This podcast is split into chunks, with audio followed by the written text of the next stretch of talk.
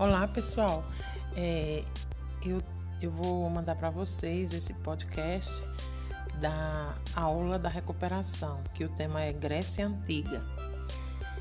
É, a Grécia está localizada no sul da Europa, mais precisamente é, no mar Mediterrâneo, boa parte do território no mar Mediterrâneo.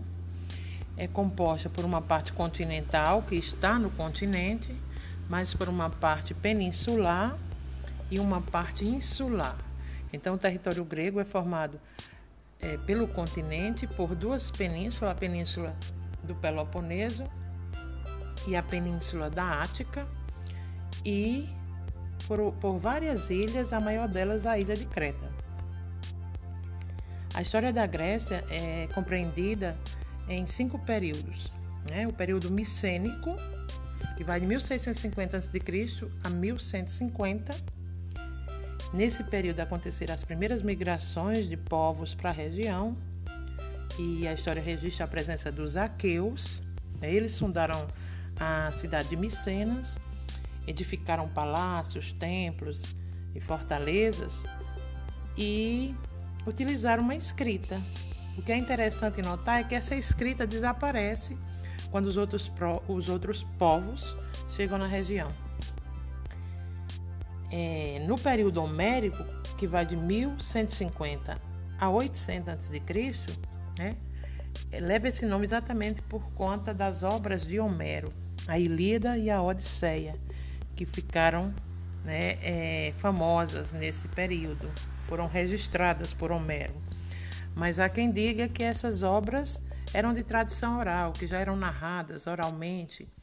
É, e durante todo esse período homérico, né, o que ficou em voga foi a narração oral. A escrita desapareceu, que era a escrita da época do período micênico, a escrita dos arqueus, ela desapareceu. Então a transmissão oral era comum. Então esses poemas, né, estavam na a cabeça das pessoas, a tradição. E aí Homero vem em 550 a.C. e registrou as duas obras, a Ilíada e a Odisseia. E aí ficou no nome dele.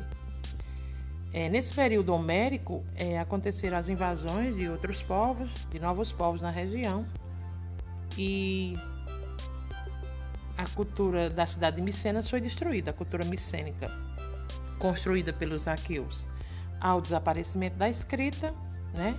É, fica marcada a transmissão oral da cultura e acontece a formação de novas comunidades com a chegada de novos povos. É bom lembrar que essas duas obras que são atribuídas a Homero, a Ilíada, ela conta a história da Guerra de Troia, né? Troia em grego é Ilion, daí o nome Ilíada, que narra a guerra que, que aconteceu por causa do rapto de Helena, a esposa do rei grego Menelau. Né? Um príncipe de, de Troia, Paris, raptou Helena. Aí os gregos atacaram Troia. A outra obra, a Odisseia, é, narra as aventuras de Ulisses quando voltava da guerra de Troia. Ulisses em grego é, é chamado Odisseu, então daí o nome Odisseia. E Ulisses era casado com Penélope, né? Ele era rei da ilha de Ítaca e o seu regresso para a terra natal depois da guerra foi lento, foi demorado. E é contado nessa obra Odisseia, que tem 12 mil versos. A Ilíada tem 15 mil versos e a Odisseia 12 mil versos. É, depois do período homérico, o que marca a história é o terceiro período chamado arcaico, de 800 a 500 a.C. A formação da polis, que é a cidade-estado grega, começa o processo de colonização grega de outras regiões. Né? Os gregos começaram a perceber que o território deles era montanhoso, era um território que de qualquer canto da Grécia chegava no mar, pequeno, e com algumas dificuldades para a agricultura. Né? Existia uma agricultura nos vales, é, a plantação de, de oliveiras, de videiras, mas não era suficiente. Essas terras eram de proprietários é, que tinham essa posse, não, essa terra não era suficiente para todo mundo e acabou tendo a expansão para fora da região grega, a, colonização. E essa colonização acabou dando origem a várias cidades, como Bizâncio, Marsella, Siracusa e Nápoles, entre outras. Nesse período também aconteceram os primeiros Jogos Olímpicos, né, que era em homenagem a Zeus, é o deus principal do Olimpo. É, os, os gregos eles eram politeístas, acreditavam em vários deuses e faziam homenagem a Zeus com as Olimpíadas. Essas Olimpíadas deixaram de acontecer quando Roma dominou a região, né? E foi impedidas por conta de questões religiosas, né, pagãs. Teodósio I, o imperador romano, ele proibiu o culto a Zeus. E aí as Olimpíadas foram interrompidas, mas foram retomadas é, na época moderna, por volta de 1896. Mais precisamente em 1896, as Olimpíadas foram retomadas por um francês que fez uma campanha para retomar os Jogos Olímpicos e teve a credibilidade né, internacional e os Jogos foram retomados, existem até hoje. Nesse período arcaico foi introduzido o alfabeto fenício, que é o alfabeto libanês, que foi adaptado com a inclusão das vogais pelos gregos, porque até então ele só tinha as consoantes. E aqui no período arcaico é retomada a questão da escrita, né? Deixa de ser apenas um, um atributo dos escribas, né? dos escribas profissionais, e, e, essa escrita passa a ser difundida é, fora desse círculo dos escribas. Depois do período arcaico vem o período clássico de 500 a 338 a.C. Aqui há a consolidação das cidades-estados, da polis, né? Essas cidades se desenvolvem e entram em choque. Elas têm, elas eram independentes, mas elas tinham laços comuns. A mesma religião, a mesma língua, o mesmo culto a, aos vários deuses do Olimpo, a, as Olimpíadas. Esses aspectos culturais é, juntavam, uniam os povos gregos, as cidades gregas. Mas no período clássico elas vão se estranhar e vai acontecer guerras internas entre os povos gregos, que foi a Guerra do Peloponeso, e vai acontecer também guerras externas, como as guerras greco-pérsicas, que foi a guerra dos gregos com os persas, que também eram chamados de medos. Daí o nome Guerras Médicas também. Os primeiros habitantes da Pérsia foram os medos. Nesse período aconteceu o apogeu de duas cidades gregas, Atenas e Esparta, e também o enfrentamento dessas duas cidades na Guerra do Peloponeso, entre Atenas e Esparta. Depois vem o período helenístico, de 338 a 146 a.C., onde há a crise das cidades-estados, das polis, a invasão e o domínio da Grécia pelos povos macedônios. E, em consequência disso, a cultura grega foi é, expandida pela região Daí o nome do período helenístico, a cultura helena, ela se expande pela região é do Mediterrâneo e pela Ásia. Expansão militar e cultural macedônica também. A mistura da cultura grega com a cultura macedônica forma a cultura helenística.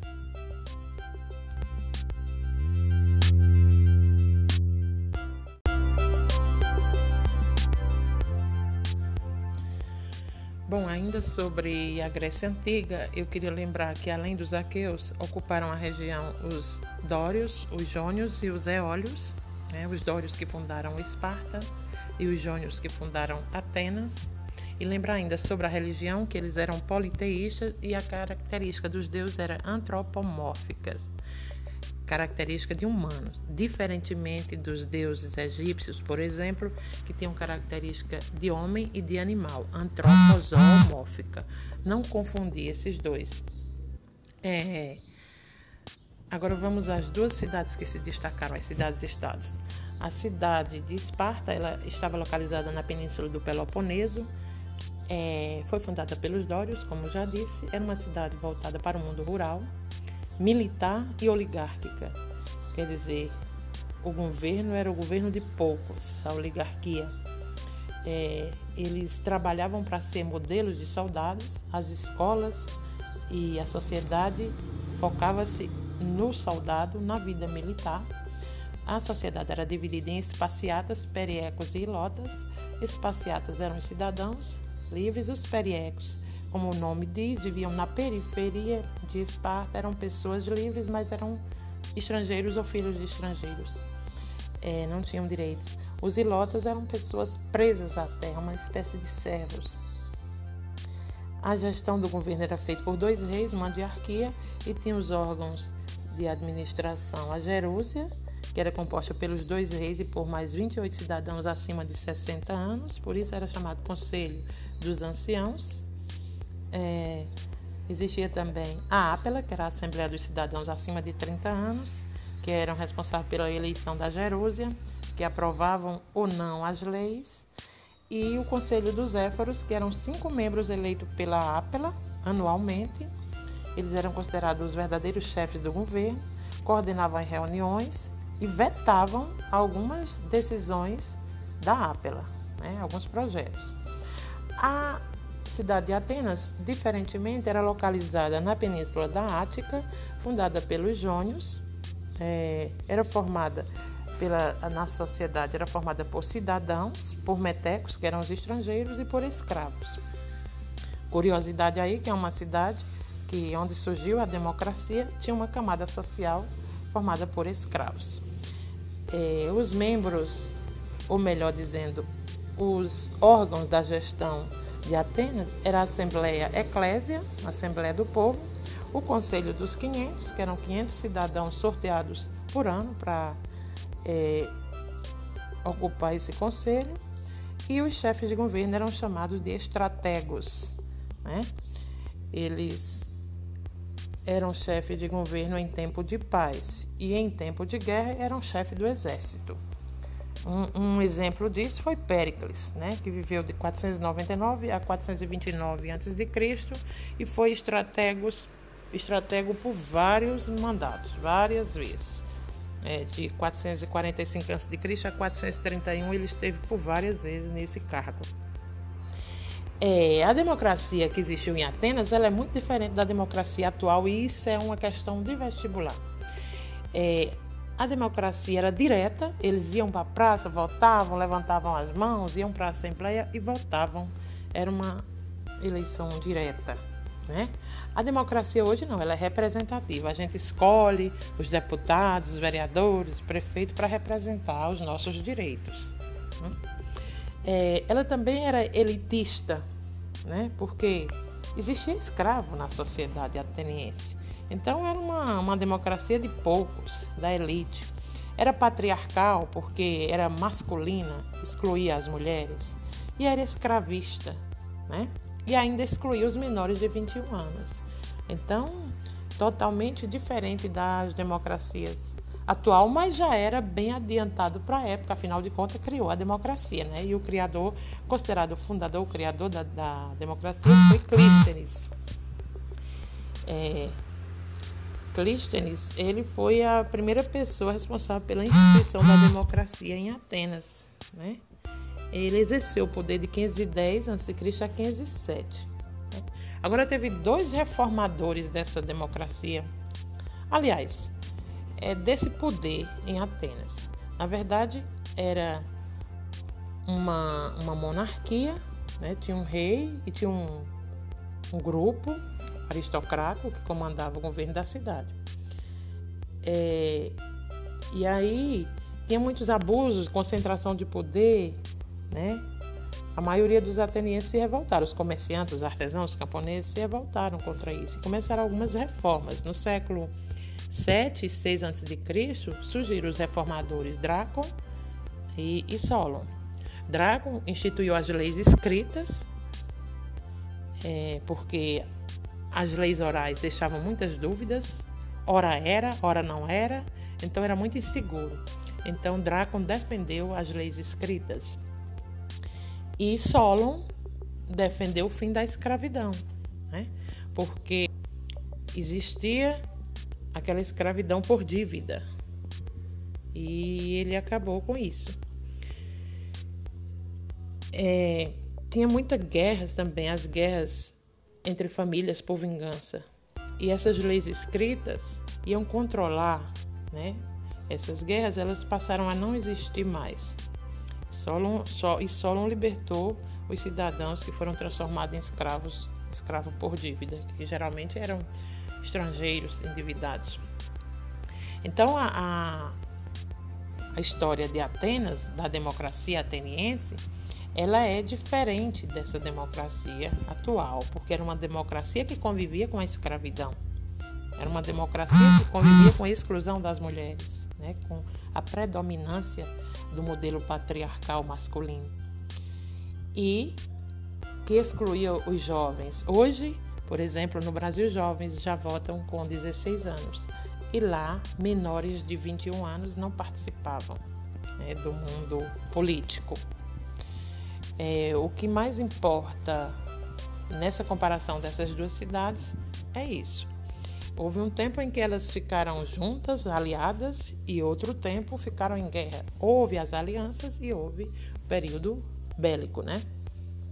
Então formavam-se ligas e por um tempo é, Tebas estava no poder, tinha uma outra cidade também que se destacou, Tebas, mas na maioria das vezes era Atenas ou Esparta. Né? Para se defender das cidades inimigas, para se fortalecer, é, eram formadas ligas. Atenas fundou a Liga de Delos né? e Esparta a Liga do Peloponeso. E houve um tempo em que as duas se enfrentaram e teve a Guerra do Peloponeso, de 431 a 404 a.C., que durou 27 anos, né, com alguns intervalos. Né, um conflito desgastante e que Atenas saiu derrotada. E a vocação militar de Esparta se fez é, notar mesmo. O último período né, da, da história grega, que é o o helenístico, né, marca aí a presença do domínio macedônico, né? Vai acontecer o quê?